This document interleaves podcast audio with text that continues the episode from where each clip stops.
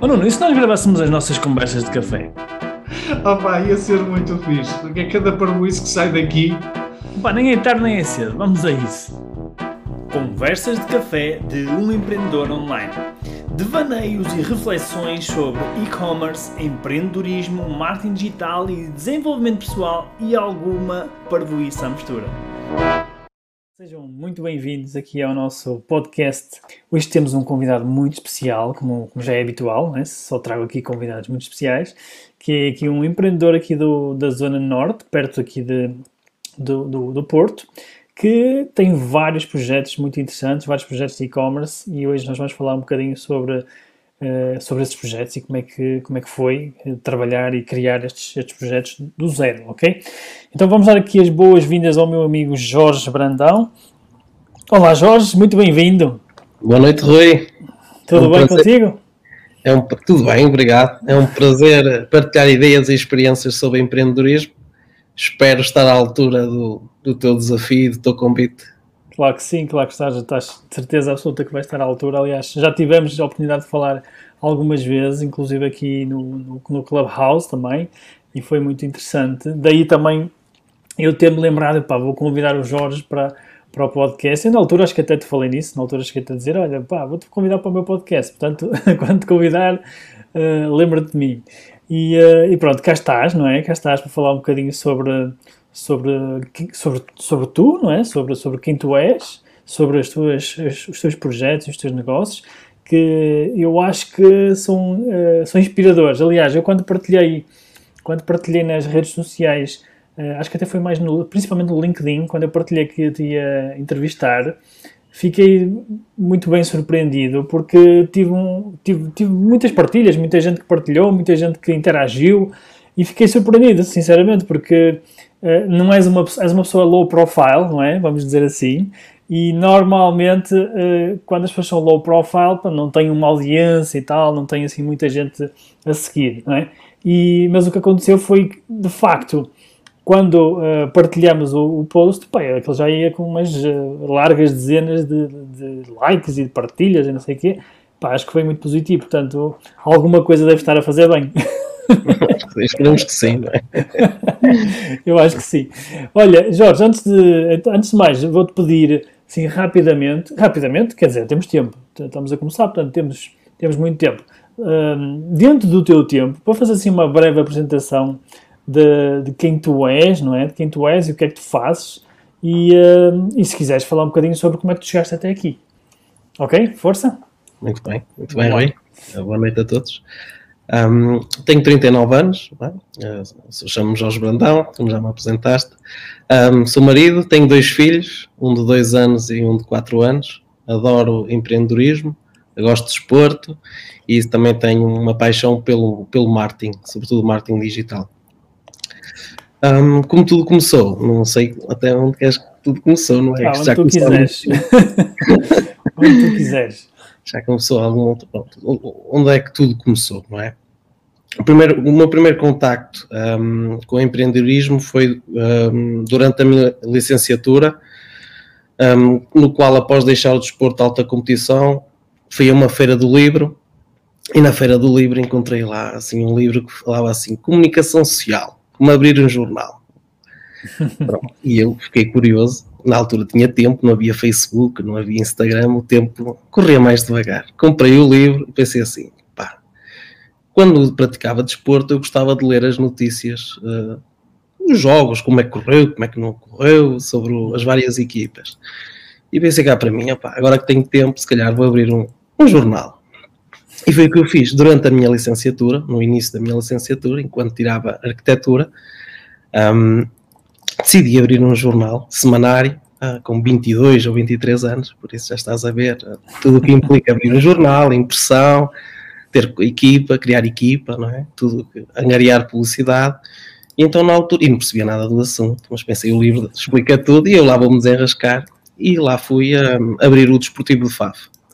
Na altura, a intenção era abrir o Desportivo do Minho, só que achei que era um projeto demasiado grande para mim por causa da distribuição dos jornais nos quiosques e tudo, e recolher. Pronto, e eu também queria acrescentar valor aos jornais, na altura, não, é? não, não, ser mais do mesmo, porque tu jogavas, por exemplo, ao sábado e ao domingo e o jornal local saía à, à quinta-feira, ou seja, passava cinco dias ali, tinhas que esperar para ver a notícia do teu jogo. Pronto, e, uh, e abriu o Desportivo de Faf. Durante um ano foi uma aventura uh, enorme. Uh, e ainda existe, ainda existe isso? Não, durou um ano. Foi durante a minha licenciatura okay. e durou um ano. Pronto, foi uma experiência incrível. Pronto, já foi, foi uma, a minha primeira loucura de empreendedorismo, não é? Porque não tinha nada a ver com a minha formação, não tinha experiência nenhuma, ninguém relacionado com esse tema na comunicação social. E, um, e decidi pronto, abrir um jornal desportivo. Chegamos a ter 20 e tal colaboradores, que vamos chamar de trabalho voluntário, não é? Gostavam daquilo claro. que faziam e tínhamos duas pessoas, duas, duas, dois grandes jornalistas locais sobre o desporto que, que, me apoiaram e que me ajudaram, aconselharam durante esse, esse, esse caminho, esse, essa aventura completa. Foi uma grande aventura. Pronto, esse, na altura, pronto, a ideia não era criar um negócio, era sim um, destacar os atletas e os diretores locais, não é? Sobretudo aqueles que que gratuitamente ofereciam o seu tempo em prol da comunidade e, eh, eu pensei, não, agora também está, eu tenho essa oportunidade, tenho tempo, tenho vontade, tenho paixão e então vou promover essas pessoas e esses clubes, eh, pronto. E esse desafio durou um ano e, uhum. e, e pronto, foi um, foi um grande desafio. Pronto, durante a licenciatura tive outros projetos, um deles também muito, muito engraçado, eu era treinador de formação e, uh, e recebi de lá de, de, de um arquiteto também participava, um, uh, recebi um convite para um, entrar, para começar a trabalhar num gabinete de arquitetura. Pronto, ele perguntou-me, pronto, estás a aprender a arquitetura como, como, formação, pá, vens para lá para o gabinete, começas também a entrar no, no mercado de trabalho e perguntou-me se eu fazia 3Ds. Uhum. Eu disse assim, opá, eu dou uns toques nos 3Ds, não é? Pronto, eu precisares eu faço. Claro que na altura não sabia fazer, já tinha ouvido falar, e é mais outra história que fui a Bertrand Guimarães e comprei um livro tutorial, aqueles livros de, sim, de 3D Studio Max, lá fui eu comprar e durante uma ou duas noites toca a estudar tudo. Ele lá me enviou o projeto lá de arquitetura em AutoCAD e eu lá fiz o 3D, mas sempre, sempre gostei de aprender e, e desafios. Não, não tenho medo, não, ou pelo menos não tenho muito medo um, a desafiar-me e, e a aprender. Pronto, durante, durante esse tempo um, aprendi a fazer 3Ds. Um, também, na altura, um, a, a, Apple estava a começar a crescer outra vez e eles lançaram o iWeb, não sei se te recordas. Uhum. Houve uma aplicação de criação de sites e o Steve Jobs prometia que qualquer pessoa podia criar o seu próprio site uh, uhum. se tivesse um computador Macintosh. Pronto, lá fui eu à procura de um computador Macintosh fui ter aos Arcos de Valdevez, se calhar conheces um Arthur Azevedo, e lá fui eu comprar a única loja em Portugal que vendia Macs, na altura acho eu, era no Arcos de Valdevez, lá fui comprar um Macintosh, comprei a aplicação e fiz o primeiro site que foi o 24 horas 3D, porque hum, poderes uh, criar o teu próprio site e usar na altura o Google AdWords, o antigo uhum. Google AdWords, e estamos a falar em 2007 ou 2008, deve ser por aí, ah, há muitos anos. E, uh, e o PayPal também estava a começar em Portugal a fazer muita publicidade. E, uh, e, pensei assim: posso chegar a todo mundo, posso chegar a todo lado e posso cobrar as pessoas por uma coisa que agora aprendi e estou a fazer 3Ds. E comecei a pôr publicidade, nomeadamente muito para o Brasil, uh, que era a nossa língua, era o mais fácil. Fiz o site, estava para Portugal e Brasil e comecei assim a ter alguns clientes. Portanto, estudava, um, trabalhava em part-time num gabinete de arquitetura, ainda fazia uns 3Ds pronto, para, para ganhar algum, não é? A gente, aquilo que ganhava, a gente gastava tudo naquela idade, mas pronto, reinvestia, vamos chamar reinvestia tudo, não é? Comprava computadores, telemóveis de última geração, pronto, pronto havia essa curiosidade pela, pela, pela tecnologia, pelo, tudo, tudo o que era novo e recente.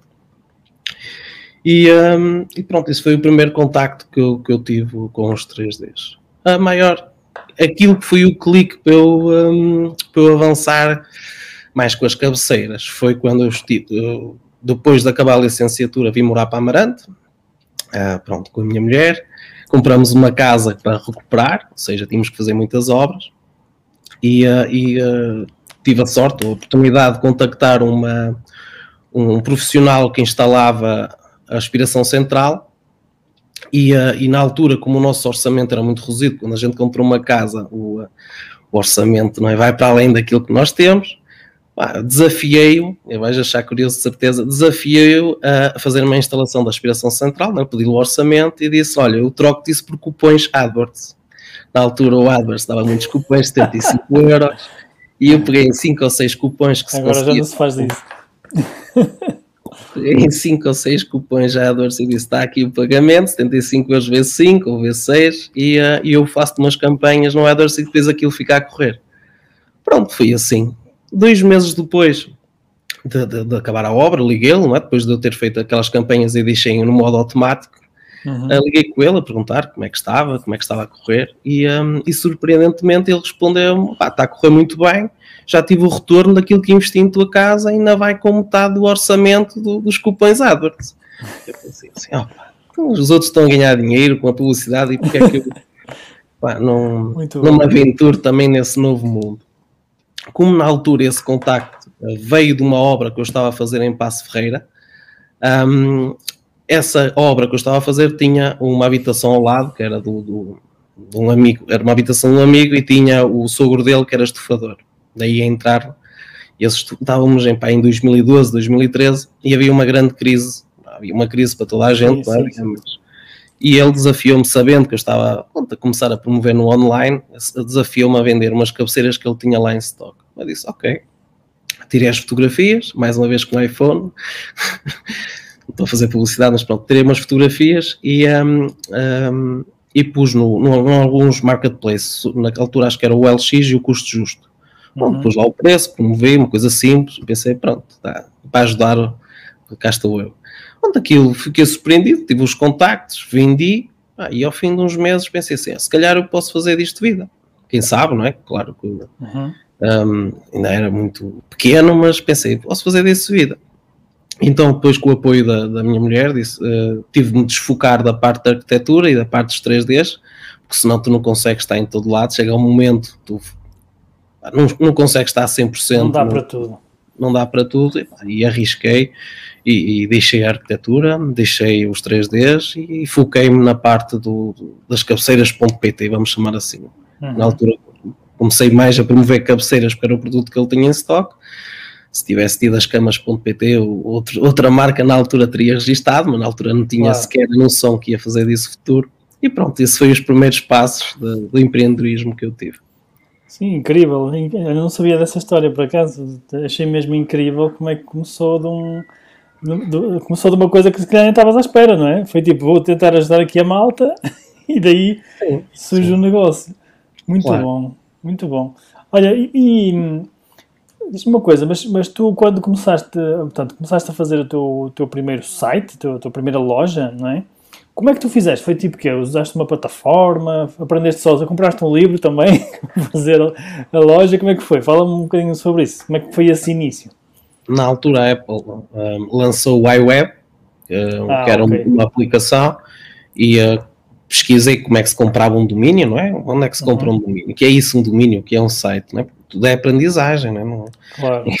e era tudo novo na altura, havia pouca informação, era, não é como hoje tu consegues fazer um site em 24 horas estás a vender, é? na altura era muito difícil dava mais trabalho, não é?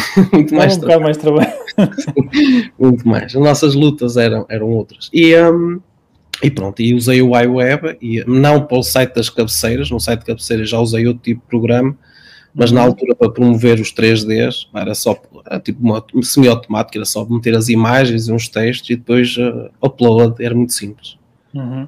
E, e, mas tu já tinhas, como é que tu fazias para receber pagamentos e assim, como é que era? É através do PayPal. Era tudo pay, PayPal, então. Internacionalmente, sim. Internacionalmente. Okay. Pois a mas nível. É, mas então tu já vendias uh, de, de, forma internacional. Conta-me conta lá um bocadinho como é que foi isso. Tipo, eu normalmente conto a história, tipo, quando, quando nós começámos a receber a primeira encomenda. Aliás, quando, nós, quando eu trabalhei na, na Prozis, a primeira encomenda foi engraçado, que é. Uh, eu, eu desenvolvi o site da Prozis, do, zero. Tipo, eu era uma agência e desenvolvia, fui acompanhando o crescimento da Prozis até que depois, passado tipo uns meses, fui para lá, fui trabalhar com eles, a minha empresa foi comprada. E eu normalmente conto essa história, que até é o Miguel que me conta, que é, oh Rui, ele diz assim, oh Rui, pá, quando eu recebi a primeira encomenda, tipo, eu nem queria acreditar. então recebi a encomenda, aquilo na altura era o S-Commerce, não é? Não sei se te lembras do S-Commerce. Um, então recebemos a encomenda, todo contente, pá, ligo ao cliente e não é que o gajo me diz que ele se enganou. Ou seja, a primeira encomenda, o homem estava a fazer experiências, não é? Também já veio em 2006, 2007, mais ou menos na altura que tu, uh, não sei se foi na altura que começaste os sites, mas foi na altura que começaste a fazer uh, os teus 3Ds, não é? E essas coisas assim. E, uh, e ele conta-me essa história que é, a primeira, primeira encomenda, eu liguei para o homem e o homem disse-me disse que se enganou. Quando tiveste assim, como é que foi para ti? Foi assim? Tiveste logo, começaste logo a ter encomendas? Tiveste assim algumas histórias dessas? Como é que foi? Não sei se devo contar a história ou não, mas, mas vou contar na mesma. Já lá, nós cortámos se for preciso. A primeira encomenda é sempre uma sensação única, não é? Parece que conquistamos o mundo. Nem sabemos se tínhamos bem dinheiro, a margem é tão pequena que não queremos tentar. E um, se lembro-me da primeira encomenda, penso que vendi três cabeceiras a um cliente. Três de uma vez? Tinha, tinha três cabeceiras em casa. Espetacular. Três cabeceiras quando constróis casa não tens dinheiro para tudo, não é? Claro. Eu comprei três cabeceiras em stock ao meu fornecedor e pô-las em casa. E fotografias com o ambiente do, teu quarto, com, com o quarto Sim. de visitas, pronto, os dois quartos de visitas. Criei lá os lençóis, lá fotografei, pus no LX e no. E no, no, no custo. No, no, no, quanto custa? Não, não, no quanto custa, não, no custo, custo justo. justo. No custo justo e, uh, e foi contactado. Uh, as pessoas vieram a casa, agora já não me lembro se era do Porto ou não, vieram à minha casa. Elas é que vinham buscar, não é? Exatamente. Exatamente. Vieram à minha casa e, opa, vendi as três cabeceiras, compraram as três, fiquei tudo contente, não é? Jesus, ganhei ali se calhar 20 ou 30 euros na altura, 10 euros cada cabeceira, claro. mas senti que eu tinha, tinha-me saído hora milhões, não é? eu trabalho muito com paixão e entusiasmo, gosto dos projetos. Claro. E lá a minha mulher ficou sem as três cabeceiras, ficou um bocadinho, não é? E pronto, e, um, e foi a primeira, a primeira, pronto. Na altura acho que abri uma champanhe e fizemos um jantar e, e, e, o dinheiro que ganhei nem chegou para esse jantar. Olha, mas quanto é que valia as três cabeceiras? Só para ter uma ideia, quanto é que vendeste? Ah, pá, 70, 80 euros cada uma. Ok, boa. Era mas é um valor, mas era um valor de 70 cada uma, já dá uns 200 e tal 200 e tal euros, já não é um, sim, sim, uma, uma, encomenda assim muito baixa. Ok, e depois como é que foi? Foi tipo, como é que tu começaste a, a explorar, ou seja, tu recebeste uma encomenda, mas depois que é? Continuaste a fazer vendas pelo LX, como é que foi? Começaste a fazer outras coisas? Como é que foi esse processo? Ah, conforme o, uh, os meus fornecedores iam produzindo para outros clientes, eu ia fotografando uhum. as fotografias, ia pondo nesses, nesses marketplaces e, uh, e depois também andei a pesquisar como é que podiam criar um site mais profissional para ter as medidas, para ter uh, o catálogo de tecidos, pronto, para uhum. explicar às pessoas como é que se faz a compra. Uh, uhum. Só para teres uma ideia, eu na altura eu, eu, já havia blogs, não era o Blogspot ou como é que o Blogger, não sei. E, era do Google, eu, era do Google. E eu tinha lá, aquilo fazia, tinha um link do site para lá só para as opiniões das pessoas, para ser credível. Porque lá pois. normalmente não dava, não dava para pagar opiniões ou algo do género.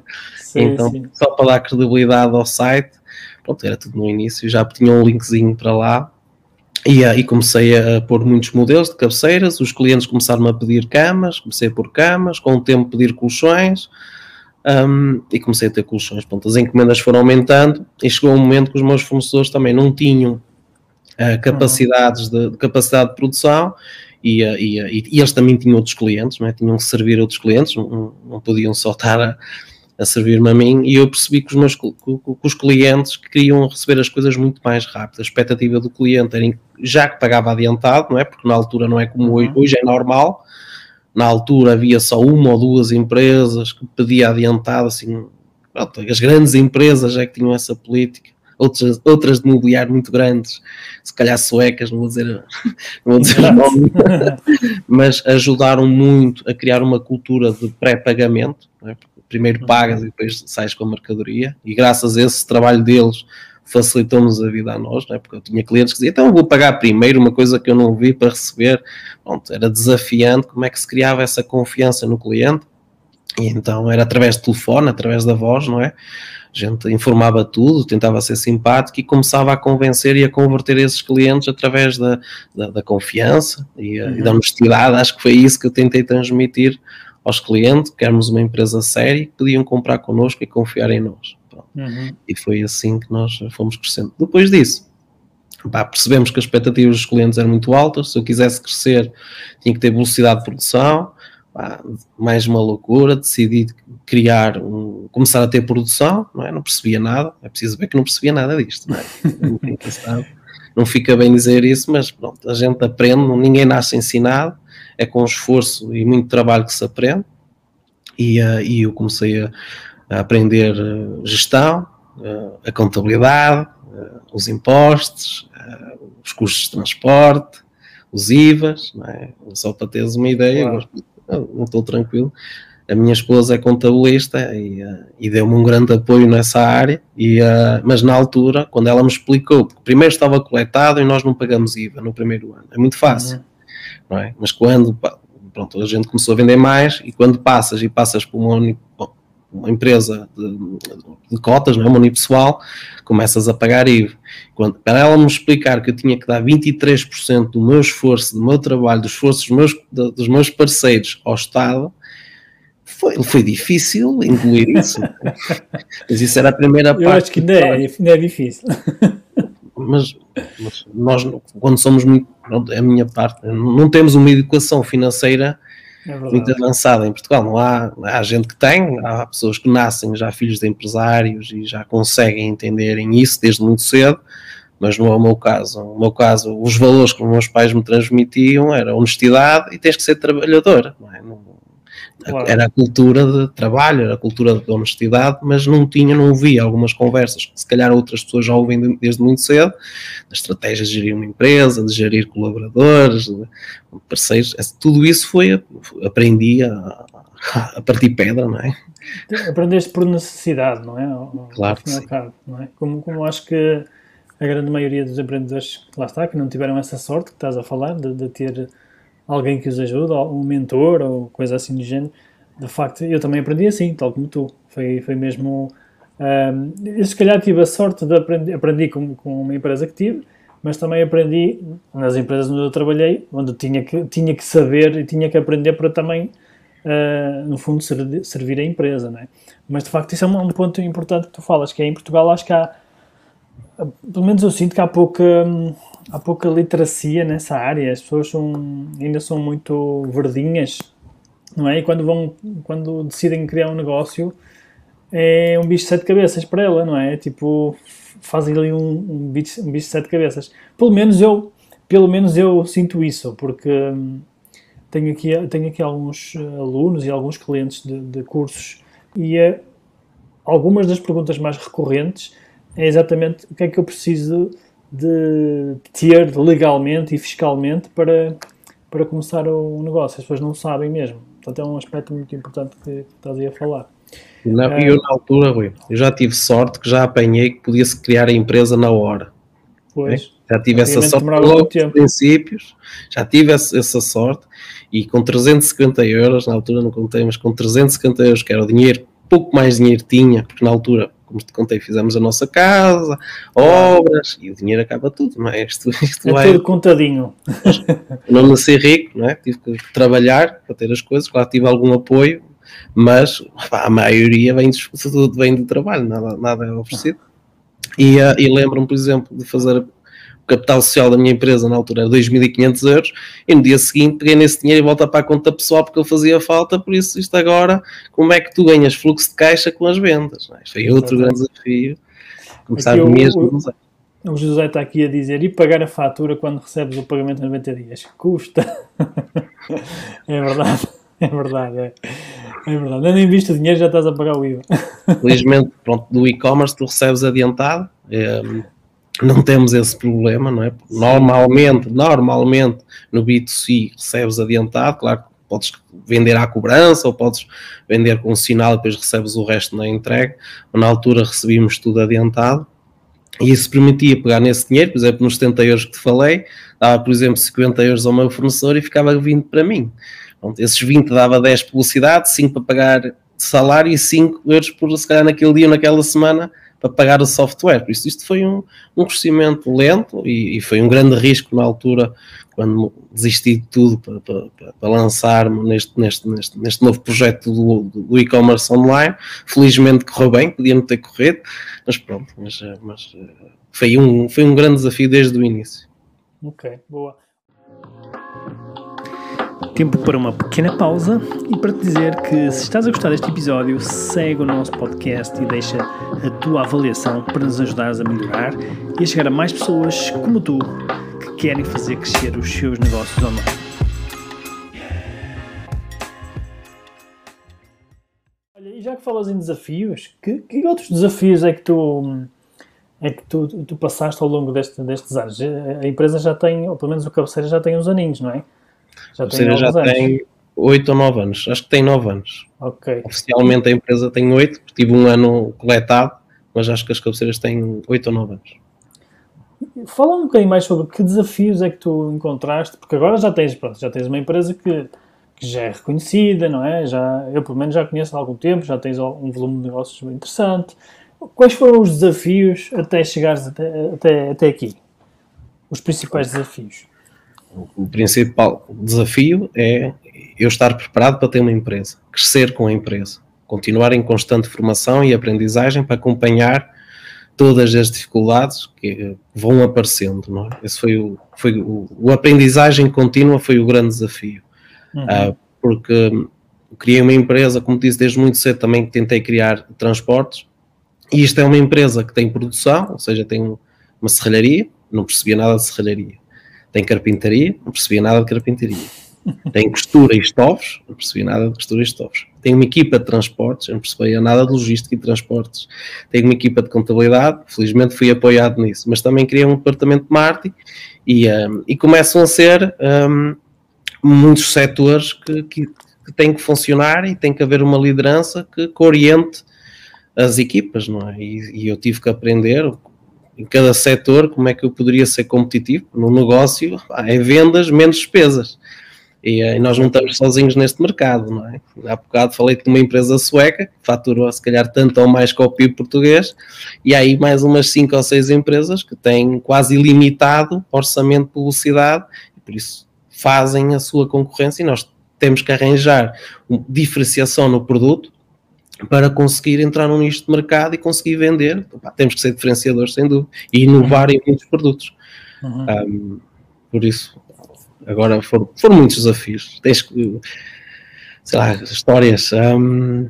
Sim, é assim, o, o, e atenção, tu, tu, cada um tem o seu. Se calhar para uns os desafios pode ser uh, o dinheiro, para uns pode ser. Uh, pá, lá está aquilo que tu falaste, que é o, o desenvolvimento que a pessoa tem que ter, desenvolvimento pessoal, né? está sempre a aprender. Para outros, se calhar, pode ser. Um, pá, às vezes pode ser tipo, não tem fornecedores, não tem, eh, não, sei lá, não, não consegue ter stock. Por exemplo, nós tínhamos esse problema, muitas vezes tínhamos o problema de não conseguir ter stock suficiente. Um, ou quer que seja, ou seja, aqui a minha pergunta vai no sentido de para ti, quais é que foram os desafios e as, e as aprendizagens? O que é que tu aprendeste, não é, para além disso?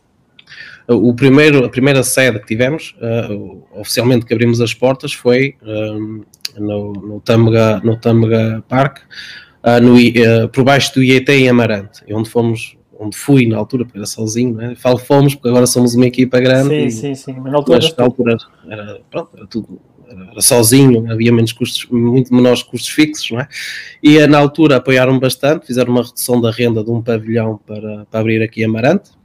Uhum. Uh, o grande desafio era arranjar madeira e as estruturas aos carpinteiros uh, a preço competitivo. Eu fui pedir orçamentos a carpintarias aqui localmente, pronto, contactei os fornecedores de Passo Ferreira, eles vinham cá Amarante uma vez por mês distribuir, pronto, mas eu não conseguia ser competitivo. Eu tinha produtos de concorrentes, por exemplo, mais baratos do que eu sem ganhar nada. Então eu tive que me deslocar, tive que ir para Passo Ferreira, onde estão os fornecedores, onde estão os tecidos, onde está a espuma, onde está a madeira, onde, onde está tudo naquele setor a um preço muito mais competitivo, porque existe um negócio de escala neste setor diferente que em Amarante não é. Amarante, se calhar, era mais a metalúrgica e não tanto a parte do, do mobiliário, do, sobretudo uhum. mobiliário de estofo.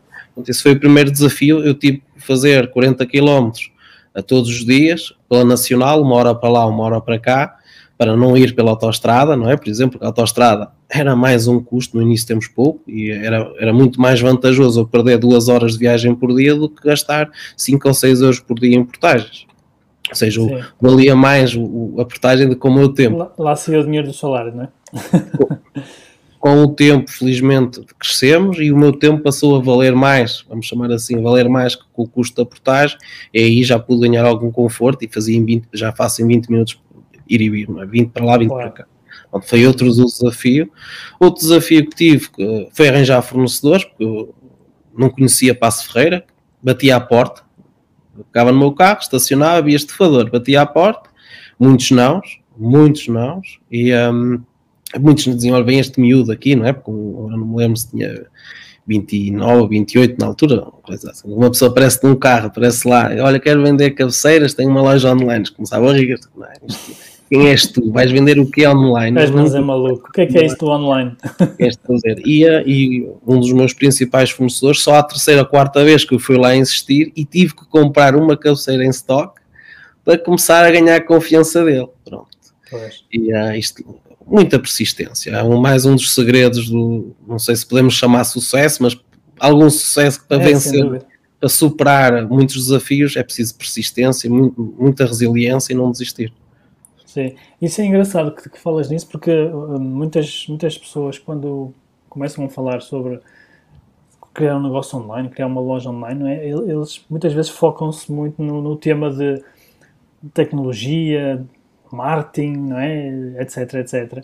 Quando na realidade não é? nós estamos aqui a ver que é muito, mas é muito mais profundo do que isso, não é? É muito mais, uh, é muito mais tem muito mais a ver com a gestão do negócio em si, enquanto empresa, não é? Do que se calhar com ferramentas tecnológicas. Claro que não estou a dizer que não é importante, é, obviamente é importante, mas, mas eh, de facto, cada vez que eu falo com, com, com, com mais pessoas aqui, na, seja aqui no, no, podcast, seja, seja noutros contextos, não é? Dá para perceber que, de facto, aquilo que faz mais diferença, se calhar, num negócio, não é tanto a questão tecnológica ou a questão de de marketing digital, não é? Tu concordas com isso ou o que é que tu achas? Eu, tive facilidade de sucesso porque eu já, já trabalhava com o Google AdWords e, uh, e na altura quando apareceu o SI Web eu criei muitos blogs de decoração. Uhum. Ou seja, também foi lançado o Google AdSense. Não sei se te recordas do Google AdSense. Sim, sim, claro que sim. Então, como eu já estava online, fiz uns blogzinhos e comecei a aprender a uhum. comprar uhum. publicidade e a vender publicidade quando tive as cabeceiras já, já tinha algum know-how para fazer alguma publicidade online e perceber, uh, fazer contas, não é? Ou seja, eu gasto X publicidade, só o custo aqui, tinha que fazer contas ao ROI, ao custo de aquisição do cliente, essas coisas todas foram fundamentais para criar uma loja online. Se eu não tivesse esse know-how, seria muito mais difícil. Hoje é mais fácil, porque existe existem algumas formações e já existe muita, algumas pessoas a dar conteúdo, mas na altura é? havia se calhar tu estavas numa empresa e não tinhas sequer claro. tempo de dar conteúdo, havia pouca gente. Nem podia, nem podia. Não tinhas tempo e esse know-how ajudou-me, é? Ou seja, também tive que estudar muito sobre marketing digital, vi muitos vídeos. O Brasil, como eu disse, sou autodidata, acho que muitos de nós somos autodidatas, não é? No YouTube, o Brasil já estava há uns anos à nossa frente, havia muitos vídeos que falava sobre e-commerce, uhum. vi os vídeos todos que era possível ver, tudo, pá, pá, preciso ser honesto, duas horas por dia ou três eu tinha de formação todos, nos primeiros 3, 4 anos eu fazia formação à noite 3, 4 horas por dia, 3, 4 horas, sempre depois de um dia de trabalho 3, 4 horas, não, não, não havia outra, não havia outra coisa, por isso há muito trabalho de aprendizagem, tinha que ser, senão pá, não, não havia margem, ia, ia fechar a empresa, não tinha. Brutal. Uhum. E, um, e aí isso ajudou-me, percebi o que era o custo de aquisição, que é um ROI, pronto, e essas coisas ajudaram-me a perceber que não podia, não é? o dinheiro é limitado, gastava 5 euros, tinha que conseguir converter um cliente por 5 euros, tinha que conseguir como é que eu fazia isso, ok, com uma campanha publicidade tem que ter estas regras, tem que ser atrativo, tens que, pronto, tens que comunicar bem a mensagem, tens que criar empatia com, com o potencial cliente. Pronto, isso tudo foi, foi, fui aprendendo com aquilo que havia no, na, nas, no, no, YouTube, já com os vídeos, uhum. e, e, comecei a aplicar e fui aprendendo, erro, tentativa e erro, tentativa e erro, e, uh, Pronto, e fomos crescendo. Hoje a publicidade também evoluiu muito. Acho que hoje, hoje consegues fazer uma publicidade desse. Hoje não és tu que fazes a publicidade, certeza. É, ainda, ainda faço alguma. Ah, é?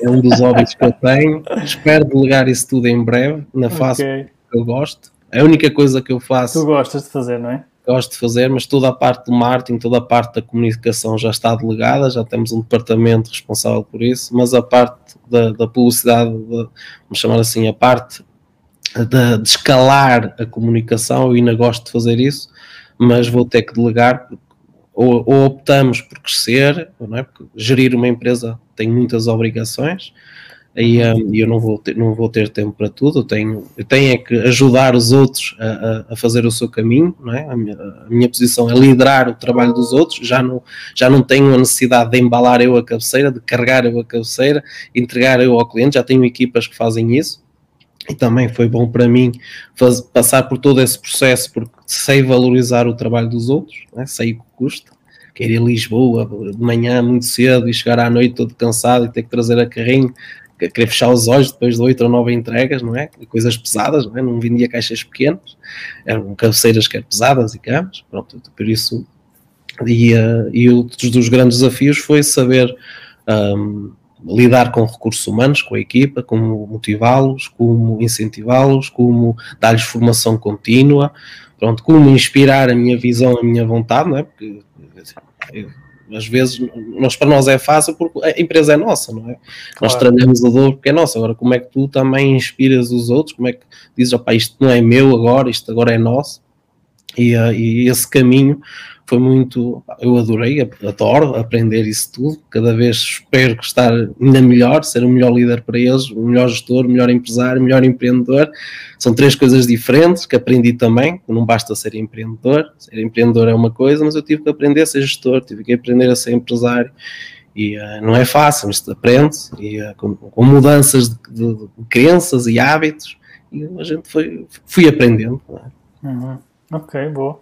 Olha, então, então tu, neste momento, tu, tu, na tua empresa ainda fazes anúncios e, e fala-me um bocadinho sobre hum, como é que é, uh, neste momento, como é que está estruturada a tua empresa, uh, só para perceber um, bocadinho a evolução que tu tiveste. Eras sozinho e agora como é que, como é, como é que está a empresa? Sei que tu tens, que já tens outros, outros, outras lojas online também, que é uma coisa curiosa, não é? De repente, eu pelo que pude ver, tinhas, criaste uma, uma data de lojas uh, que, que tem algumas coisas a ver com, com as cabeceiras, não é? Mas como é que foi um, como é que foi esta evolução da empresa? Ou seja, em termos de equipe e em termos de, de visão do futuro, não é? Porque pelo que eu estou a ver estás a lançar aqui vários projetos.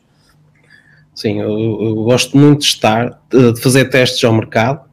Só estar preso ao mobiliário não te ensina sobre publicidade, não te ensina sobre vendas. Tens, gosto de, de testar outros tipos de, de, negócios que são muito próximos. As almofadas.pt também é um negócio. Temos agora a abertura da primeira loja de Braga para o próximo mês, que é o colchão.pt. Okay. Temos os tecidos.com. Uh, ah, tenho outra empresa em parceria com, com outro sócio dos colãs.pt, que tem a ver com moda, e, uhum. e, e, e, toda essa, essa, essa, interação com a publicidade, que, toda essa como é que eu consigo cada vez mais, através da publicidade, baixar o custo de aquisição do cliente? Esse é o grande desafio, não é? Porque uhum. vender é fácil, não é? Ouve-se muito no Brasil, existem grandes investidores que estão a pôr lá o seu dinheiro, claro que eles vendem, não é? Mas têm prejuízo, nós não podemos dar ao luxo de ter prejuízo, nós temos que ter lucro desde o primeiro dia, senão claro. fechamos as portas, não é? O que é que eu iria dizer aos, à minha equipa? Opa, não, não há somos... dinheiro, não mal, não é? Sim, não somos a farfetch, não é? Claro, pronto, são projetos grandes que precisam de um investimento inicial enorme para ficar, ganhar ainda mais dimensão, mas nós não temos esses investidores um, e por isso temos que dar lucro. Somos uma empresa como as outras. Não? É? Mas como é que tu geres isso? É tanto projeto, como é que tu, é, tu geres isso tudo? Ou seja, é por isso que eu estava a falar da questão da equipa, não é? Como é que tu estruturaste a, a empresa para gerir estes, estes projetos todos? Existe, pronto, temos o setor da serralharia, tenho o líder da serralharia, temos o setor da carpintaria, tem a liderança da carpintaria, onde eu troco ideias com ele e tentamos otimizar a produção, que isso é, é, é outro negócio. Para além do é a mesma empresa, mas é um, é um desafio enorme conseguir produzir cada vez de forma mais otimizada, com menos matéria-prima, com menos, uh, preciso, menos tempo de recurso humano. Como é que consegues otimizar isso tudo? Um, tenho a parte dos stofos, também tenho a liderança, tenho li grandes líderes em cada departamento, no qual vamos conversando e vamos ajustando uh, melhorias, vamos vendo os enormes e os sucessivos problemas que vai havendo, não é? O e-commerce, é, o comportamento do consumidor muda, mudou, e com a, com a, pandemia muda outra vez, ou seja, tu tens que adaptar o teu negócio muito rapidamente e, e, e tens que criar essa cultura de, de, de aprendizagem contínua na equipa e explicares a toda a equipa, aos seus líderes não é, de cada departamento, como é que nós podemos estar mais preparados para esta mudança de comportamento, não é? Porque há aquela história que tu dizes, opá, podes ter um pedreiro que, que assenta tijolos, tens um pedreiro que monta uma parede e tens um que constrói catedrais, e eu tento transmitir a eles que eles estão a construir uma catedral, todos eles pertencem ao resultado final, todos eles contribuem, seja na qualidade na entrega, ou no atendimento, ou na produção, se houver uma parte que falhe com o cliente, a culpa é sempre das cabeceiras.pt, seja na produção, seja no atendimento, e o cliente não, pronto, é exigente, não é?